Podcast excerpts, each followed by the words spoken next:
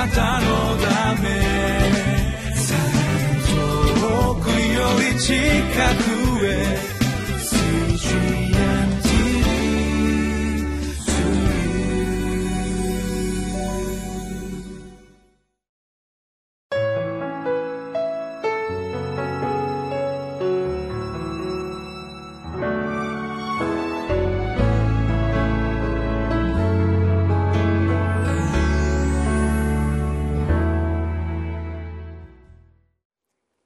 にちは。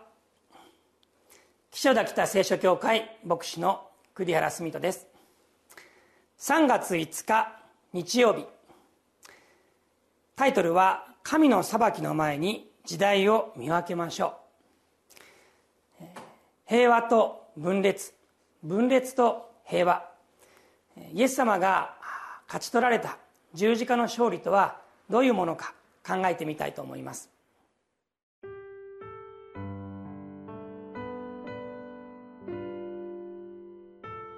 ルカの福音書12章49節から59節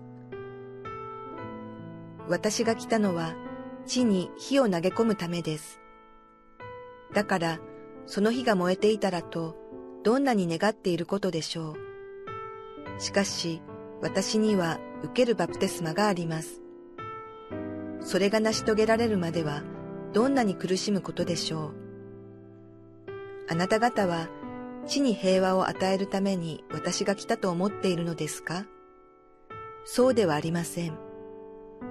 あなた方に言いますが、むしろ分裂です。今から一家五人は、三人が二人に、二人が三人に対抗して別れるようになります。父は息子に、息子は父に対抗し、母は娘に、娘は母に対抗し、姑は嫁に、嫁は姑に対抗して別れるようになります。群衆にもこう言われた。あなた方は西に雲が起こるのを見るとすぐに、にわか雨が来るぞと言い、事実その通りになります。また、南風が吹き出すと、暑い日になるぞと言い、事実その通りになります。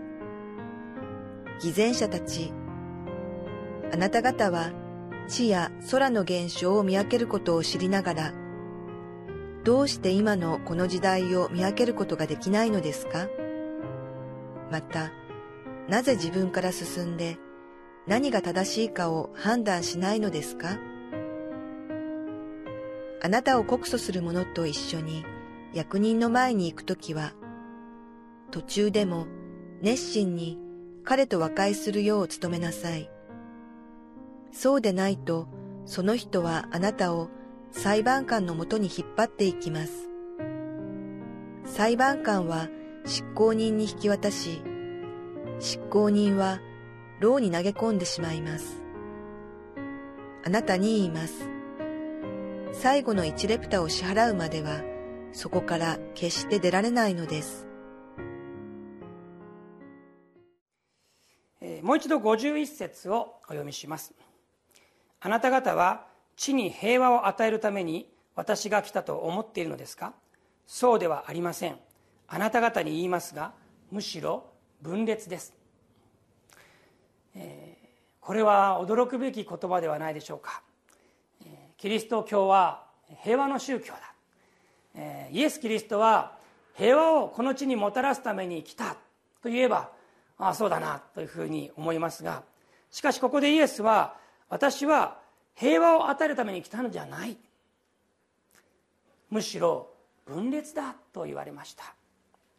そしてその後その分裂の具体的な例を示します。家族が5人いたら3対2に分かれるっていうんですね。そして、えー、父は息子に息子は父に母は娘に娘は母に姑は嫁に嫁は姑に実にこの、えー、情景がよく思い浮かぶというか、えー、具体的なこの例を示されました。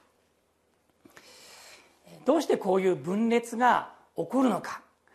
イエスのこの良い知らせがどうして分裂を起こすのか、まあ、考えてみたら簡単なことですね。それは信じる者と信じない者が現れるからです、えー、特に信じない者が信じる者に対して敵意を持つということがもう古今東西、えー、私たちの知っているところにあるわけです。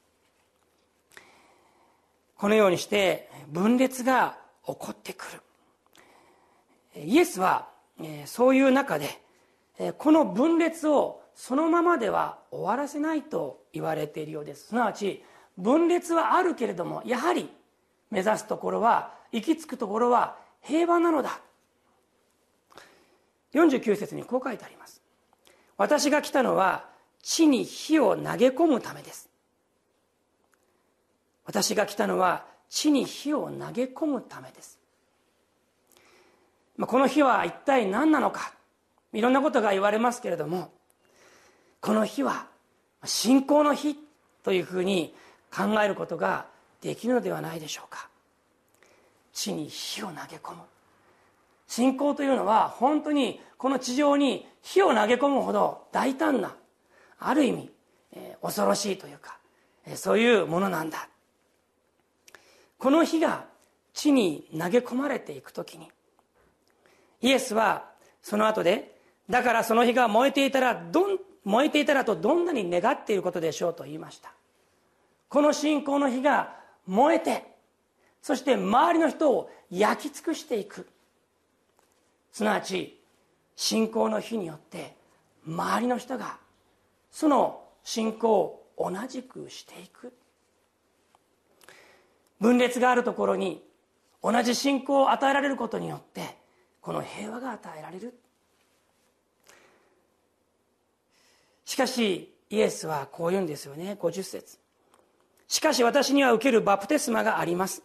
それが成し遂げられるまではどんなに苦しむことでしょう。まあ、ここで言っているこの私には受けるバプテスマ。イエスがこれから受けるバプテスマというのは十字架の苦しみだということができます。イエスはこれからこの十字架の贖いのためのこの苦しみをバプテスマを受けようとしている。そしてそれを本当に自分は苦しむのだ。そのような苦しみを通してこの信仰の火は燃え広がっていきそして分裂のあるところに平和をもたらしていく。そのように言うことができるのではないでしょうか。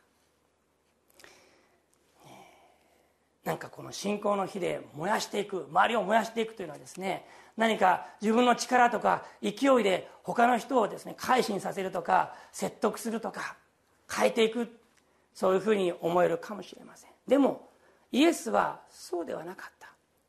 十字架で死なれることによってその罪の贖いのために死なれることによって人々を救いに招こうとされたんです。このようなところに初めは分裂があるかもしれない。目に見えるところは良くない関係がどんどん起こってくるかもしれない。でもやがてこの平和がやってくるどうでしょうか？私たちも、えー、今何か問題を抱えて人との関係でいろんな問題を抱えているかもしれません。それが分裂だと思えるようなことがあるかもしれません。イエス様は地に火を投げ込んで信仰の火を投げ込んでそれを燃え広がらせたい。そのように願っています。あなたはそのように用いたいと願っています。その方法は一体何でしょうか？それはイエス様と同じようなこのバプテスマではないでしょうか？十字架ではないでしょうか？私たち自身がその苦しみを甘んじて受けていくことではないでしょうか？そのような時にこの火は燃え広がりそして分裂のあるところに平和がもたらされていくということを信じます。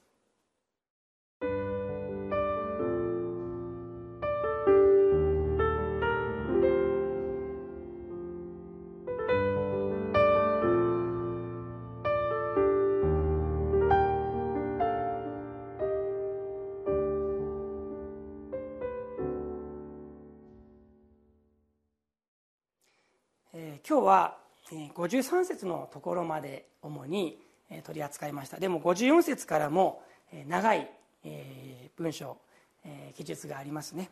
でこれはですね群衆にもこう言われたイエスが群衆に言われたというところにポイントがあると思います。先ほどのメッセージの部分はこれは弟子たちに語られた言葉ですね。54節は群衆です。そして群衆にイエスが何を言ったかというとあなた方はこの時代を見分けることができないのかできるのになぜしないのか。自分から何が正しいかをなぜ判断しないのかとそのように問いかけておられます。どうぞまだイエス様を受け入れておられない方分かってはいるんだけれども、えー、そうされていない方、えー、このイエス様の語りかけに答えていただきたいと思います。一言お祈りしましょう。天の地の神様あなたのお言葉をありがとうございます。イエス様が十字架の死によってそのバプテスマを受けることによって苦しまれることによって分裂のあるところに平和をもたらしてくださいます。これからも私たちに主の栄光を表してください。イエス・キリストの皆によって祈ります。アーメン。